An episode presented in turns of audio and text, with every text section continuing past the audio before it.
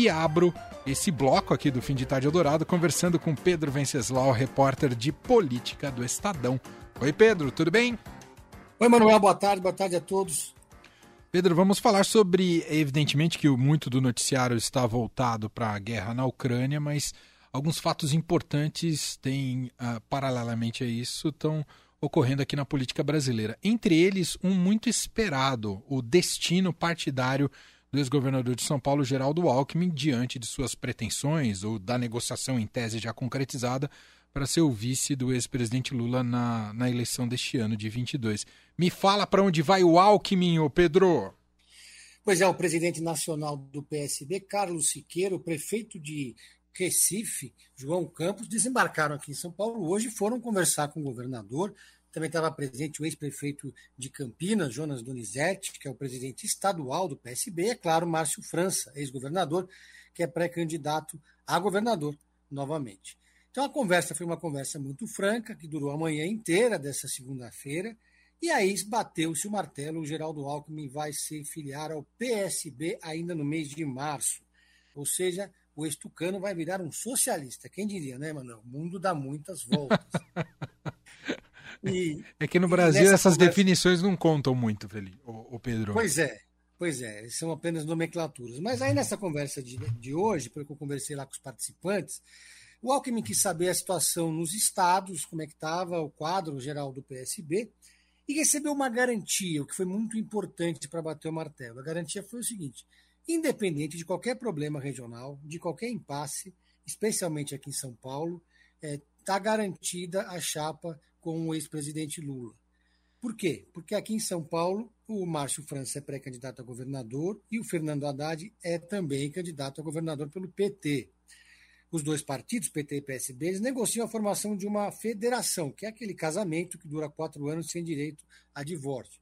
Mas está cada vez mais difícil essa federação sair do papel, porque não só, não só em São Paulo, mas em outros estados, existem aí problemas regionais, rixas, resistências. E aí o Alckmin recebeu essa garantia, olha, pode vir, caso não dê certo essa aliança aqui em São Paulo, essa união da esquerda do Márcio França com o Fernando Haddad, então cada um vai fazer campanha no seu quadrado. Ou seja, o Alckmin, se vier para São Paulo, faz campanha para o Márcio França e o Lula, quando vier para São Paulo, faz campanha para o Fernando Haddad. É difícil né, visualizar como é que isso vai ser na prática, mas o importante é que essa aliança ela praticamente está selada, o que acaba com as especulações de que o Alckmin poderia ir para o PV ou então para o Solidariedade, caso não virasse a, a, esse acordo com o PSB e assim ser o candidato por outro partido.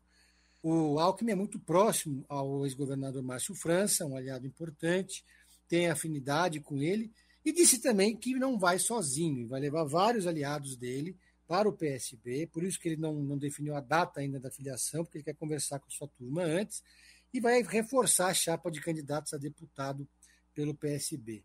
Né? Entre os nomes que ele deve levar, tem lá, por exemplo, o ex-deputado Silvio Torres, que chegou a ser secretário-geral do PSDB, o ex-presidente do PSDB de São Paulo, Pedro Tubias, tem o Floriano Pêsaro, que foi deputado federal também pelo PSDB, todo mundo ali em compasso de espera. Difícil vai ser explicar para alguns eleitores, para uma parte dos eleitores do Alckmin, essa mudança radical. Lembrando que ele foi candidato em 2018, com discurso antipetista, foi candidato em 2006 com discurso antipetista, foi eleito governador combatendo o PT várias vezes e agora deu essa guinada de 360 graus. É, e traz, empresta essa aura tucana para o Lula, para o Lula passar esse recado que, no fundo, ele, eu digo um recado simbólico, né? no fundo ele seria a terceira via que todo mundo busca, né, Pedro? Mas é, exatamente. Na verdade, o que o Lula quer dizer com essa aliança, quer mostrar para o mercado que ele é o grande representante da tal frente ampla.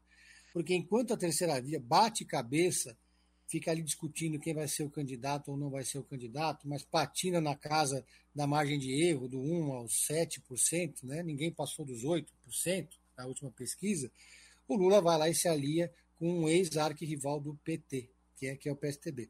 Agora, no PT, Emanuel, existem resistências. O principal foco de resistência no PT é o ex-deputado Rui Falcão, o ex-deputado José Genuíno também. Eles chegaram a fazer uma plenária do partido para tentar organizar um foco de resistência à escolha do Geraldo Alckmin. Estão jogando para a galera, porque a gente sabe que no final das contas, quem decide é o Lula.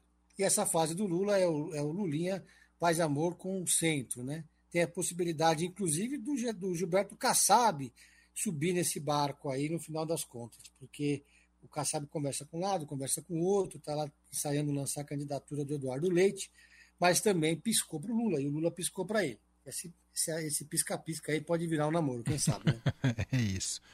Muito bem. Pedro Venceslau, repórter de política do Estadão, gentilmente fazendo um extra aqui no fim de tarde, já que ele volta amanhã e na quinta-feira também, com seus comentários sobre acompanhando a política e as eleições também. Demais, Pedro. Você quer dica hoje ou só amanhã, Pedro? Ah, eu quero dar uma dica hoje porque eu assisti hoje, um pouquinho antes de entrar no programa, terminei de assistir um documentário que fala muito sobre o que explica muito a situação na Ucrânia, Winter on Fire. É um documentário da Netflix que mostra aquela famosa revolução ucraniana, a revolução de Kiev, que foi coibida de forma muito violenta pelo governo, que enganou todo mundo, foi eleito prometendo entrar na União Europeia, depois deu um cavalo de pau e fechou com Putin. E é um documentário que mostra é, como, é que, como esse movimento reuniu milhões de pessoas, foi violentamente reprimido pelo governo, mas não explica essa guinada que depois aconteceu na Ucrânia, porque a gente viu a Ucrânia passar por um processo de, de empoderamento da extrema-direita até nazista, como a gente viu nos campos de futebol, por exemplo. Né? É um documentário que leva a refletir e mostra muito sobre a situação do país. Vale a pena. Muito bem, adorei. Uh, aliás, eu segui uma dica sua, aquele filme da Netflix lá no Limite da Guerra. Gostei muito, viu, Pedro? Muito, muito bom. Eu gosto desse tipo de filme. Para quem gosta, é um prato cheio. É, é isso. Filme de guerra, histórico, né? Exato, exato. Sobre, digamos, um prelúdio ali da Segunda Guerra Mundial. E assisti-lo agora, né, com a guerra deflagrada ali na Ucrânia, faz. Uh, dá para fazer muitas comparações, paralelos, né? Uh, esse, essa angústia eh, que as pessoas não sabiam exatamente quem era o Hitler, quais eram suas pretensões. Claro, já tinha alguns sinais, mas não eram tão claros ainda. Enfim, é, e aí se conecta ao, ao, Putin e o que ele pode fazer daqui para frente. Enfim, o filme é muito, muito bom mesmo. Aliás, só para finalizar, Manuel, ah. tem pelo menos dois bons documentários é, na Netflix e na Amazon sobre o Putin, sobre a ascensão dele, desde que ele era um agente da KGB, como que ele chegou ao poder, as relações com os oligarcas. Então, é, tá todo mundo muito antenado e tem muita coisa disponível no escondida nas plataformas que dá para a gente entender mais, de forma mais profunda a situação na região ali.